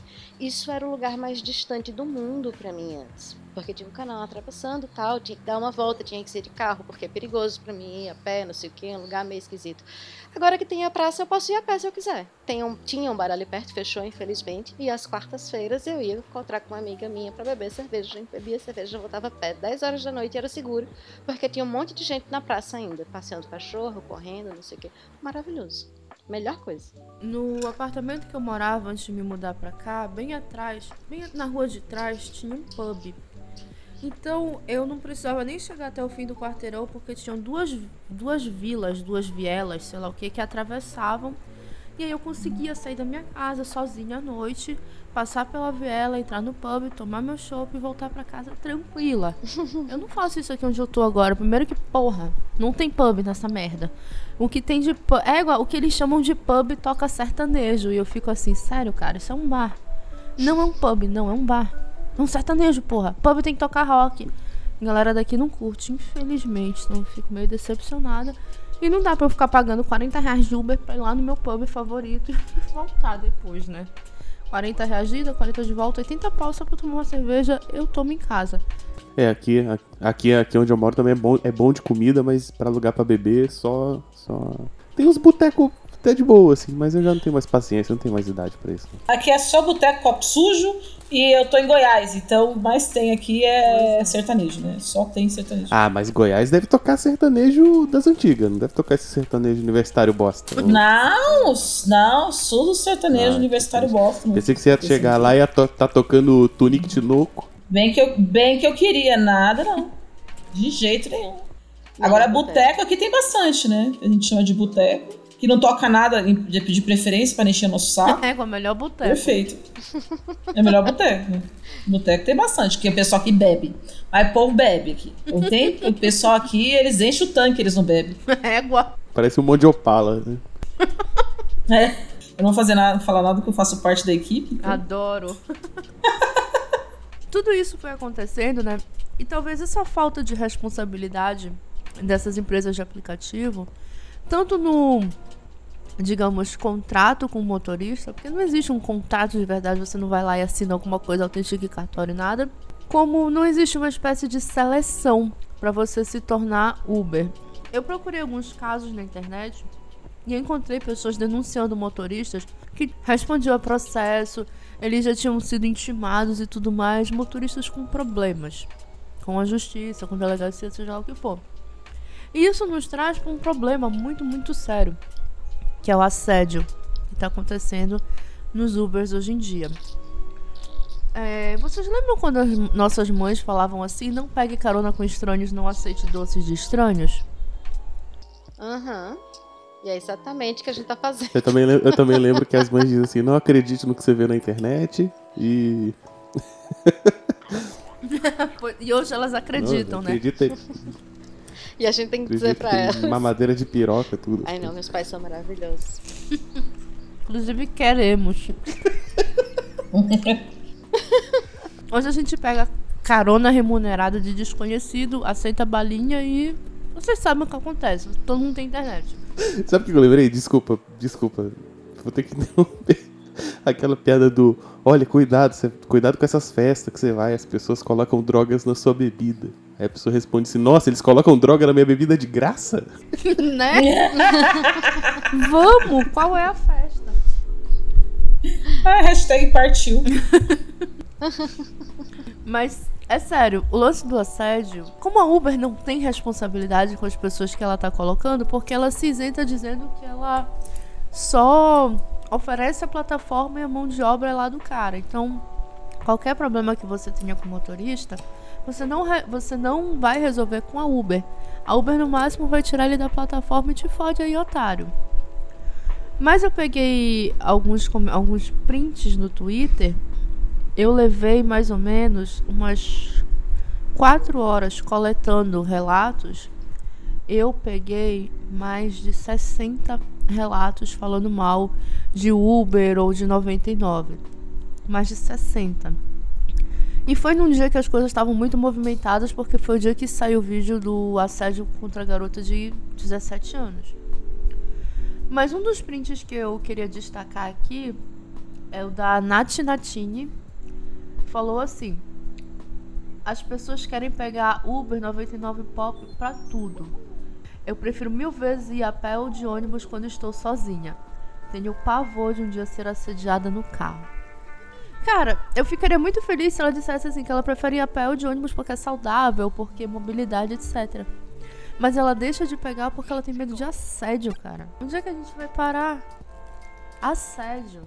Eu me lembro que antes de, antes de começar a gravação, o Vulto até comentou que nós, mulheres, né, temos esse problema de já sofrermos com isso e que talvez ele não passe por essas coisas, não é, Vulto? Ah, com certeza, né, cara? Eu acho que. Porque você- tem a questão do machismo estrutural, né? Ah, não dá pra dizer, nossa, tipo assim, pô, esse tal de Uber começou esse negócio aí de assédio em carro. Eu não duvido que antes tinha assédios em táxis.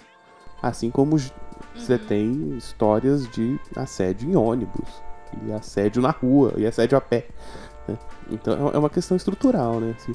E e, e a gente, homem, nem sabe como é que é, né? A gente lê os relatos, né? Pelo menos as pessoas mais atentas a esses detalhes, mas a gente não tem noção de quão frequente é. De É quão é o tempo todo, né? eu acho que esse foi o primeiro relato, inclusive, que eu coletei lá. E eu fiquei impressionada pelo que essa moça falou. Porque todo fucking dia a gente vê um bafão no Twitter de alguém que fez algum comentário, contou, relatou alguma coisa e muita gente replicou. Todo dia tem uma reclamação que brota aos olhos, né? E cara, eu penso que isso é muito, talvez, problema de uma falta de treinamento dado pela Uber ou pela 99 para os seus motoristas. Porque é impossível que essa empresa consiga dar conta de todos os motoristas. Consiga oferecer um treinamento, consiga oferecer algum tipo de assistência, sei lá, qualquer coisa. Parece que você tem um celular, você pode se cadastrar lá e pronto, te vira. E faz o que tu quiseres, né? Eu acho isso uma falha gravíssima nessas empresas. Assim como eu acho uma falha gravíssima quando a gente passa por algum problema, a gente não consegue falar com ninguém. Não tem um telefone pra gente ligar, nem todo lugar tem um escritório. Mesmo quando tem um escritório, tu vai lá e tu não consegue resolver nada. É, isso tudo é. Eu acho desesperador, eu acho que falta segurança. Já seria o suficiente pra gente não querer usar o aplicativo. Mas a gente continua usando. Agora sim, é, eu não acho que seja um problema apenas é, de ah, tem que ter um treinamento na Uber, na 99, etc. Seria muito bom que tivesse. Uhum. Inclusive, eu conversei com uma pessoa que é uma das responsáveis por segurança lá dentro e que está vendo uma ascensão de mais mulheres nas gerências de alguns cargos e aí elas estão já fazendo propostas que estão sendo aprovadas para mudar isso. Já é uma coisa positiva. Agora, não adianta somente essas empresas, porque o taxista não vai deixar de ser um assediador, o cara no ônibus não vai deixar de ser um assediador, o cobrador do ônibus não vai deixar de ser um assediador, porque não tem nada que permeia o resto da sociedade. Então, é ótimo que faça. É, a, a, por mais que eu acho que seja só maquiagem, né? A coisa da, da propaganda da Uber falando. Se você é assediador, a Uber não é pra você. Se você faz isso, aquilo, a Uber não é pra você. É, ainda assim, eu acho positivo porque está levando isso a público, está forçando a, a, conversa de certa forma. Agora sim, eu tenho visto uma coisa interessante que eu até perguntei para essa menina que eu conheci. Ela disse que não, mas que é, pelo menos não é oficial. Que é em São Paulo, que eu usei mais Uber de noite, sempre foi mulher que me atendeu. Eu fui ano passado e fui em 2018. Se eu pedi um Uber de noite, eu acho que todas as vezes que eu pedi, uma vez foi um homem. Todas as outras vezes foram mulheres. E aí eu perguntei, né, numa das últimas, perguntei, e aí ela falou: "Ah, que engraçado, eu tenho pegado mais mulher sim. Hum. De noite eu geralmente só pego mulher". E aí a gente ficou confabulando será isso. Depois eu encontrei com, com essa moça que eu conheci. E aí ela disse para mim que se existia não era oficial e ela não estava sabendo. Mas que que bom que as pessoas estavam achando interessante, porque agora é levar de maneira oficial. Eu espero que isso aconteça.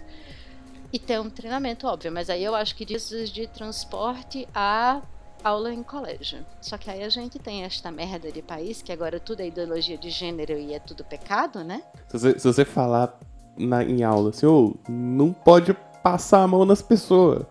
Pronto, você tá sendo comunista. Né, é, pois é.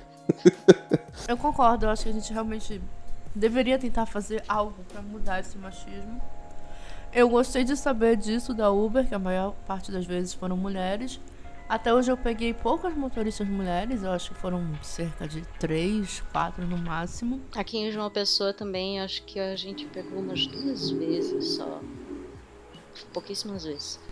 Mas eu eu sei que existe aplicativo específico para mulheres motoristas, tipo o Lady Driver. E eu acho isso bacana. Mas eu tive pouco contato com mulheres. Um outro tweet que eu queria muito destacar aqui, que eu achei maravilhoso, é que a gente tá ficando cada vez menos humano, né? Vocês lembram que ainda agora eu falei que se eu tiver um problema eu não consigo ligar pra Uber e reclamar. Uma pessoa é o NGC Marcelo tweetou assim: Entrar em contato com o suporte da Volt 99 é o mesmo que conversar com a parede, PQP. E ele teve uma resposta da Volt 99. A resposta foi: Oi, nos preocupamos muito com a sua experiência e queremos entender o que ocorreu. Envie uma DM pra gente com seu e-mail e telefone com DDD cadastrados no app e mais detalhes da situação, por favor. A resposta padrão. É. Foi. Foi a resposta automática, né? Nossa, mas é tipo falar com uma parede. Eu Porra! reclamei. Eu Tá reclamei do meu prova. plano de saúde recentemente e eu tive uma resposta padrão também. Tipo, depois que eu já tinha encaminhado a resolução da treta, eles me mandam, ah, entre em contato com a gente por DM, não sei o que. Eu disse, "Não, você não leu nada, porque eu já liguei pra vocês. É, isso, isso tem uma parada que é o seguinte. A, se eu não me engano, tem uma legislação que diz um mínimo de pessoas, de atendentes que você tem que ter baseado no número de clientes. Você não precisa manter um monte de call center, mas você tem que ter. of- oficialmente você tem que ter um número pra onde as pessoas possam ligar. Porra. Mesmo que não tenha ninguém pra atender. Beleza, então. É, tipo assim, sei lá, se você entrar no site do Uber, vai ter um número de telefone lá que você pode ligar. Isso é meio que obrigatório. Mesmo que o negócio seja totalmente online, eles têm que manter um número de contato. Mas, porém, as regras pra quanto tempo isso tem que ficar disponível e tal, é, é meio obscuro, assim. Então a galera, tipo, mantém um número, mas não, você não quer atendido. Pois assim. é, tu fica lá, tu morres na minha. A gente tem um monte de aplicativo pra tudo e basicamente todo mundo tá sendo precarizado pra caralho, né? É, iFood, Uber e tal. Mas pensei, pô, então podia, podia ser muito doido se tivesse é. gente pra me atender, né? Aí provavelmente essas empresas Que- iam terceirizar uma empresa safadíssima de call center, onde todo mundo ia ser precarizadíssimo. A tá uberização do call center. Não, já é. Os lugares que ainda tem call center é tudo a galera que recebe pouco. É. e, e trabalha igual uns cornos, mas. Ia ser mais, né? Ia ser tipo assim, ah, não, eu quero ser atendido melhor. Vamos precarizar mais gente. Porra!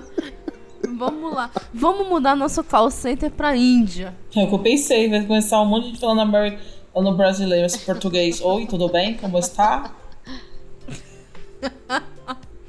Fazenda de call center. atendido por uns indianos, né, cara? Eu tô rindo, mas isso bem que provavelmente aconteceria.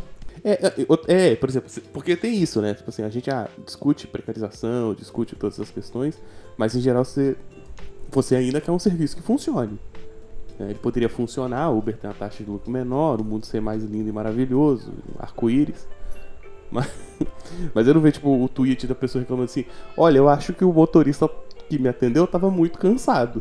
É, realmente, eu não lembro. Eu já vi gente reclamando que o motorista devia estar com. devia estar bêbado ou ter tomado rebite. Esse tipo de coisa. Não, mas isso tá errado mesmo, assim. Eu acho que não, não, não tem como resolver. Mas agora, tipo assim, de, de entender os problemas como problemas do sistema mesmo. Assim. Tipo, cara, esse motorista que me atendeu aqui, eu acho que ele tá dando umas cochiladas, ele deve estar Porra! acordado umas 20 horas. Então, Beleza. Tem um outro tweet que eu separei aqui, que é o seguinte. É aquilo que eu falei do falta o lado humano, né? O tweet é da Maria Luísa Ama, que é Maria Luísa Matuzzi. Ela escreveu assim: Há um mês meu marido esqueceu a bengala em um táxi da 99. Não conseguimos contato por telefone porque a corrida já tinha sido finalizada. Enviamos o e-mail, o qual nunca foi respondido e a bengala nunca foi devolvida. 99. Nunca mais. Cara, uma bengala. A pessoa não usa uma bengala por enfeite, é porque ela precisa. E o motorista filho da puta não devolveu. Resposta da 99. Oi Maria Luísa, por favor, manda uma DM para que possamos verificar essa situação. Vocês ouviram ainda agora, a resposta padrão. Cara, Aham. é tão desumano, é assim, é desumano o motorista ter ficado com a bengala. É desumano ela ter tido uma resposta assim. É desumano não terem enviado um e-mail pra ela. É assim, é a precarização, é a desumanização, é, sei lá, eu não, eu não sei nem como chamar. Mas é, você tem aquele aplicativo, tudo é mediado através dele e as pessoas vão se afastando cada vez mais. Você tá dentro de um carro com uma pessoa desconhecida e vocês não estão nem se falando. Você nem sabe se a pessoa tá de bom humor, se ela tá te levando lá legal, você não sabe nada. não, não, tem uma, não tem uma versão do Uber que você paga mais caro pro cara não conversar com você? Cara, eu ouvi falar disso e eu fiquei assim, mano, pra quê? Sério, pra quê? Não, e, sabe, sabe o que é isso? É, é o, o cara que ele é, tipo assim, classe média baixa e acha que é rico, Hum. sabe? Ele Ele não, não quer conversar com o subalterno. Nossa, eu sou muito free talker. Eu entro no, Eu entro de, Eu já cheguei a andar em viagem. Não, sério, desculpa cortar. Mas eu já cheguei. Eu sou tão free talker que eu peguei um Uber do aeroporto de madrugada. Sabe aquelas viagens que a gente faz mais barato? Então eu peguei o Uber de madrugada para minha irmã, dava uns 60 reais. Aí eu cheguei a. Eu conversei, fui conversando com o cara a ponto dele, da gente na volta por acaso deu igual. E agora, quando eu vou para São Paulo, ele, ele, ele, me segue nas redes sociais e eu já conheci a esposa dele. A gente ficou amigo. esse, é o, este é o meu nível. Esse é o meu. Você tá vendo o meu nível. Então agora eu tenho Uber para chamar de mil. É verdade. a gente conversa, tudo. Gente, muito bom. Tá vendo? Não é ruim, de, não é ruim conversar com as pessoas. Não, eu adoro, eu converso com quase todos. Só quando eu tô, tipo, sei lá, puta, ou quando eu não tô muito legal, que aí eu não falo, mas é, eu sou free talk assim também. Não, eu preciso ser estimulada para falar, mas aí se a pessoa tipo, começar a conversar tal, eu vou me embora. Outro dia, o Uber tava ouvindo uma música que era a trilha sonora de um filme, a gente andou a falar de cinema, e o pior, metade da viagem, estávamos falando de filmes diferentes. Aí a gente notou isso e alinhou a conversa. Mas foi maravilhoso. Não, eu não sofri tal, que nem um pouco. mas essa não, mas essa coisa do cara querer pagar mais para não ter não a conversa. Falar, né? É, é uma mania de controle, sabe? É uma mania de, de, de querer que o serviço seja meio ascético, sabe? Ah, é, é né? bizarro, assim. É, é, tipo, ah, eu não quero me envolver com. Sabe? Assim, eu acho muito escroque, assim. A Uber aqui, eu não sei em outros cantos como foi, mas ela aqui chegou com a propaganda de Uber, o seu motorista particular por aplicativo. Então, assim, o comportamento dessas pessoas é disappointing, but not surprising, né? Tipo, ele, uhum. ele desaponta, mas ele não é surpreendente. Porque é isso que elas querem. Elas querem o serviçal que abra a porta pra elas. Elas entram, não falam, ignoram que existe uma pessoa ali né, na frente do volante e vão embora. Só falta exigir a luvinha branca para dirigir. Aqui tem uma parte dessa classe média que você fala que me dá nos nervos e eu conheço algumas pessoas. Então eu consigo ver. Você fala assim, eu consigo ver uma pessoa específica com esse tipo de pensamento fazendo exatamente isso. É, é a tia que vai pro protesto vestida de verde e amarelo? Ah, é claro. Com uma garrafa de champanhe na mão e acompanhada da empregada vestida de branco carregando os filhos dela. Exato. Exato, exato. Uhum. Olha, eu posso dizer para você que isso é bem, que a idiotice é bem democrática. Eu já vi de tudo quanto é jeito. Eu costumo dizer que tem gente que você não pode dar um, um tijolo que já sobe fazer discurso. Nossa. tem, gente, tem gente que se cai de quatro não levanta Exatamente. A ignorância, a falta de educação é bem democrática, meu filho. Pega todo mundo. Pelo amor de Deus. Terrível. Eu adorei essa do tijolo, cara. vou, vou, ter que usar. eu também, essa eu não conhecia. Minha mãe, minha mãe, minha avó me falava isso, minha mãe, e agora eu também tô falando. Passando a palavra. Sim, eu fui coletando esses, esses relatos. E tem um outro, gente, dá pra fazer um episódio só de relatos. Mas tem um da Tati Tarifi, que ela. Eu tô rindo de desespero, cara, mas foi o seguinte: ela escreveu assim. De 99 ontem na Augusta com a minha mina e duas amigas. Entramos e minha amiga subiu o vidro e ele disse para ela não se preocupar com isso, que ele tinha um remedinho. Desconfiamos ser uma arma e confirmamos quando, por medo, todas decidiram decidir na primeira parada e ele tirou a arma e deixou no carro. Mano, ele tá andando armado. Tudo bem que a segurança do país tá uma merda, mas o maluco tá andando armado. Beloved, como assim? Tá tudo errado, né, cara? Tá, tá tudo errado. Porque seria menos pior. Não, não seria menos pior, mas sei lá. Se o cara tivesse armado, e ele pelo menos tivesse vergonha disso, sabe? Assim, Putz, tô fazendo um bagulho errado aqui. Mas não, o cara, tipo, um orgulho, assim, é, tô armado. É uma loucura. É, é o poste mijando no cachorro, né? E aí, claro, a resposta foi: Olá, tudo bem com vocês? Esperamos que sim. Lamentamos muito pelo comportamento. Ai, gente. É... O maluco tá armado. Oi, desculpa por isso. Não é o que a gente espera do motorista. Porra, ainda bem, mas vocês vão tomar alguma atitude? Óbvio que não. Esse é o novo. Olá, Sua ligação é muito importante para nós. Aguarde um minuto na linha. Aí toca aquela musiquinha. Aguarde na linha enquanto ouve uma música horrível. Aí ele começa na música. Aí na, não, eles, aí eles colocam, eles acham mais legal ficar repetindo a propaganda da empresa. Você está na, sei lá, 25 mil táxi. Não quero tomar processo, né? Você está na 25 mil táxi. Aqui, o nosso cliente é a nossa prioridade. Olá, você está no 99 mil táxi. Aqui, o, o, o, o cliente é muito importante para nós. é isso. Assim. E aí tu ficas, tu ficas, tu ficas, tu morres e tu continua lá na linha. Não é? Mas isso nos leva, isso nos traz de volta ao lance dos motoristas despreparados. Não existe um tipo de formação obrigatória. Mas um dia desse eu abri um Instagram e tinha um anúncio, eu não sei porquê, mas tinha um anúncio de curso de formação para motoristas de aplicativo, o maior e mais completo do Brasil. Apostila com sei lá quantas folhas. Eu, gente, pera aí, aí, pera, aí já é pilantragem, picaretagem. A galera tá querendo inventar um curso que não é filiado Caraca, a nada. Inventaram coach de Uber, caralho. Inventaram coach de Uber. Estão vendendo essa apostila e eu fico, mano, não. Não é assim que as coisas vão dar certo, mas é basicamente isso, né? Porque é aquele lance, o brasileiro ele faz um bico, ele arranja um jeito de ganhar dinheiro, não importa. E assim, é, a gente já tá se encaminhando pro final do episódio, porque senão eu vou ficar mais umas 5 horas falando desses relatos e dessas loucuras que têm acontecido. E eu queria dizer que, apesar de ser um sistema danoso, um sistema que agride o motorista, ele tem que trabalhar muito, ele tem que pagar as contas dele, ele tem que pagar a manutenção do carro. E se o carro ficar parado, ele não trabalha, as contas atrasam, etc. E apesar de ser um sistema que agride nosso bolso também, infelizmente, é um sistema necessário hoje em dia. Justamente por conta da precarização da nossa, das nossas políticas de transporte, da nossa infraestrutura e tudo mais. Só que aí vem o grande lance. Quanto mais carros particulares, menos vai se investir em infraestrutura.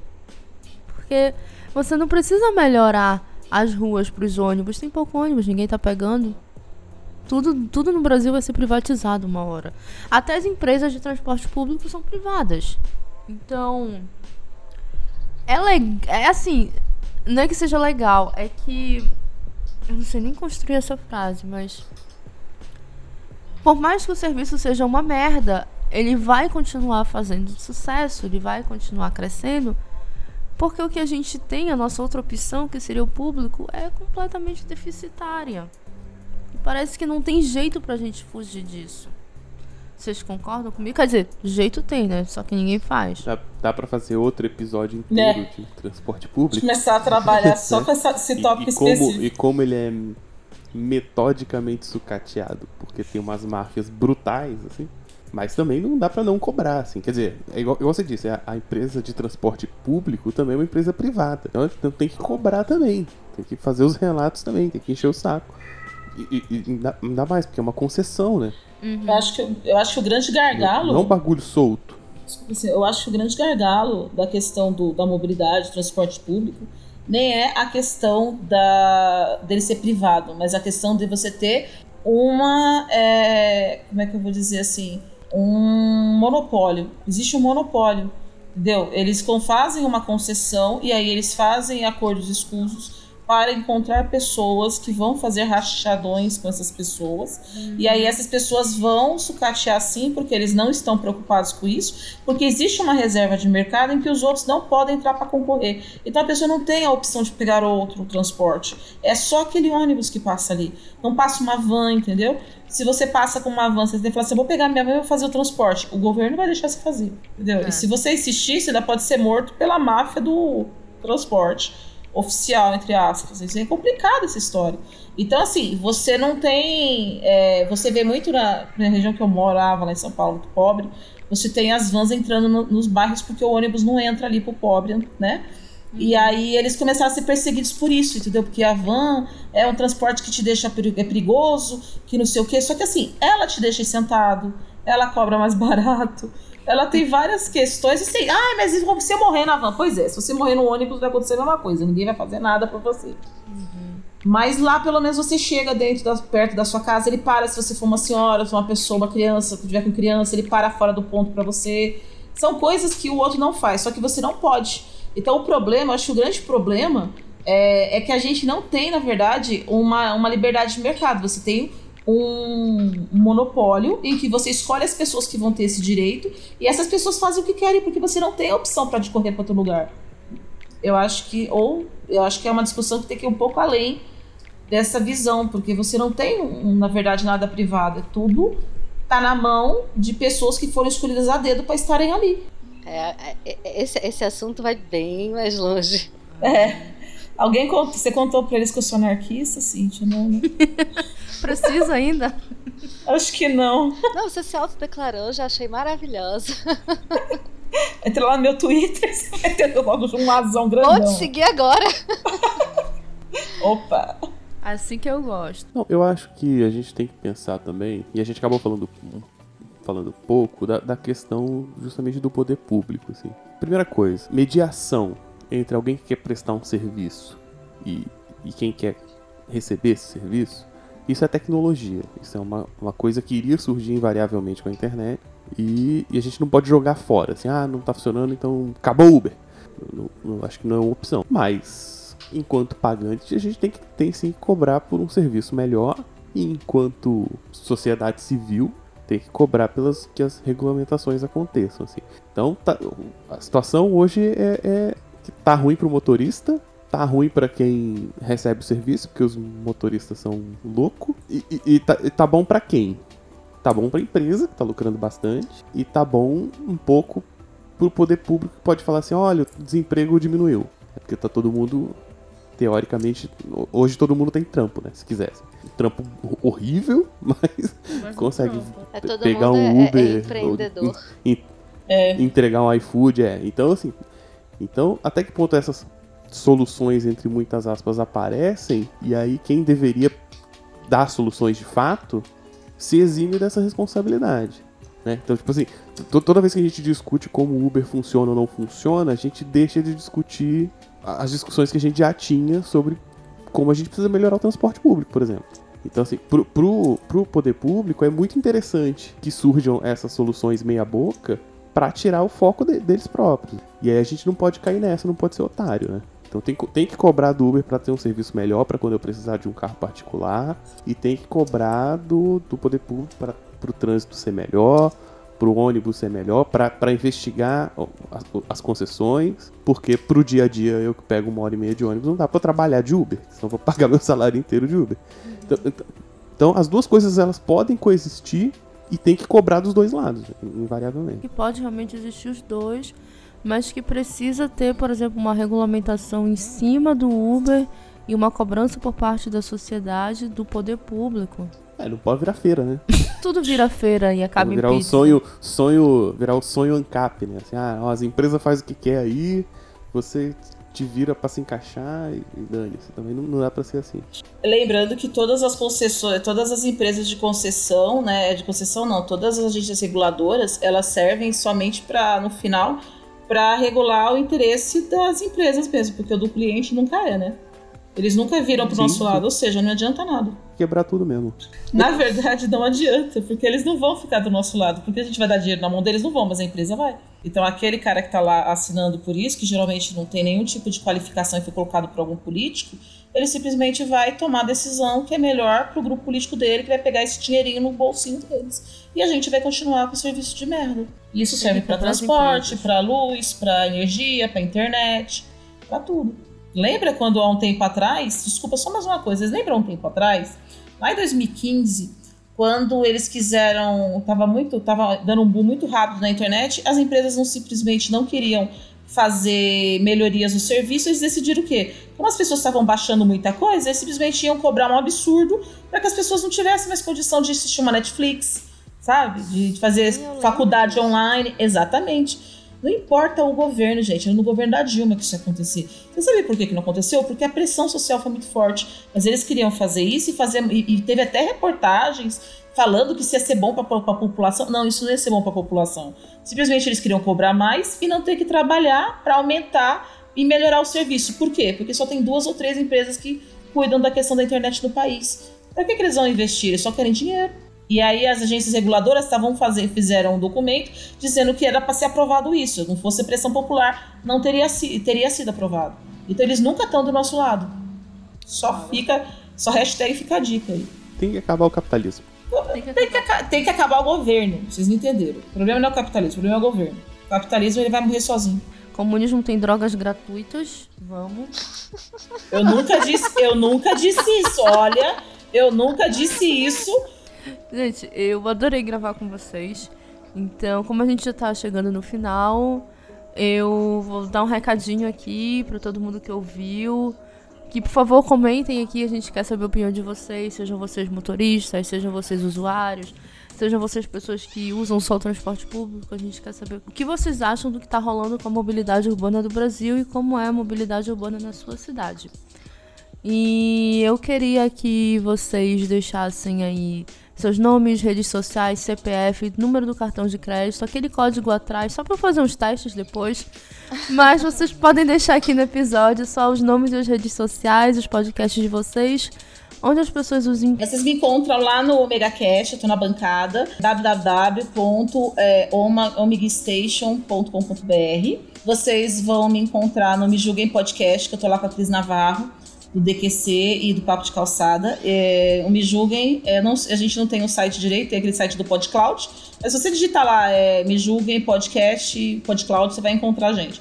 Mas a gente tá na. A gente vai estar tá no, no Twitter como arroba julguemme e no Instagram como arroba me julguem underline podcast. Sim, eu não consegui fazer igual, então me julguem por isso. Foi o que deu pra fazer. eu, eu sou a Licamun, né? Licamun com K no Twitter, arroba Licamun. E no, no Instagram, arroba Lica underline Moon com C. Também não consegui fazer igual, então é o que tem pra hoje. a gente também tá lá no, no Telegram, que eles vão brigar comigo. A gente tá lá no Telegram com num grupo, né, do Me Julguem. Vocês podem entrar, arroba Me Julguem.